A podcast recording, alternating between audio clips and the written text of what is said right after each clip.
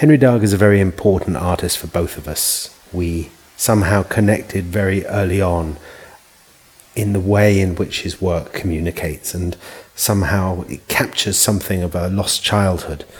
Certainly for me, this is the essence of the work, although when I first found it, I was unsettled by it. That feeling of not being settled comes from the sexuality that's in the work, the tension of the story, the good versus evil, and these strange heroes, these boy girls, sometimes half naked, running across the landscape. The truth of it is, Henry Darger spent his life writing a story, uh, or seeming to write a story, which had no end. It, it was the story of these young girls who were on the run from soldiers who wanted to enslave them. And it went on for thousands of pages, hundreds of thousands of words. There's all kind of claims that are made, for example, that the book is the longest ever written. But the fact of it is, it's a self, it's not self-published, but it's a fiction that was made for the person making it, for Henry Darger.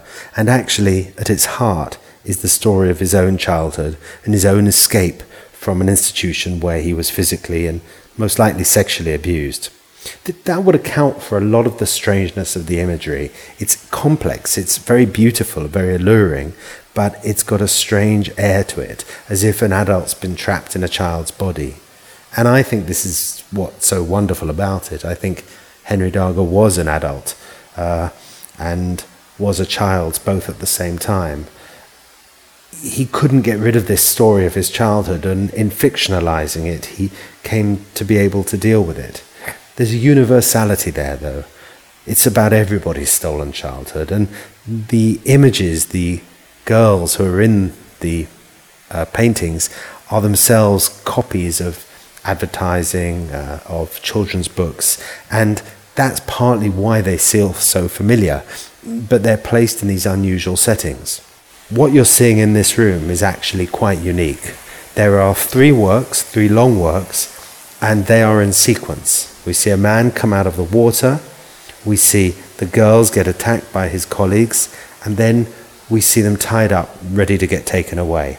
It's quite violent, quite complex. If you look at the back of the same works, you'll also see sequences. Certainly on the second two, the three individual elements are a narrative. The girls escape from a burning house, the girls are caught and tied up. Often the escape and the capture are repeated over and over again in Henry Darger's work, and it's something that never ends. It's a circular episodic narrative that continues on and on and on. I, I would propose that in fact this is very similar to the events that recurred in his own mind. And, and those events were complex. We can't know what they are, but there's historical record of incidents of abuse at the school which Henry Darger eventually escaped from.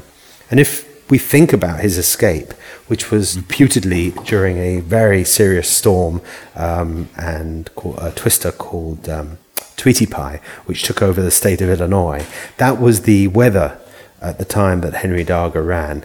And that weather was incredibly extreme. But if we look at the three small works with the giant head in the far right corner, there's clearly a metaphor going on here. The artist actually writes that it's a child's choking head working itself up into the fury of a storm. And when I saw that, I imagined him reliving in his own mind the abuse that would happen late at night in the supposed safety of his bedroom. And that's what he was running away from. That's why he was braving the storm.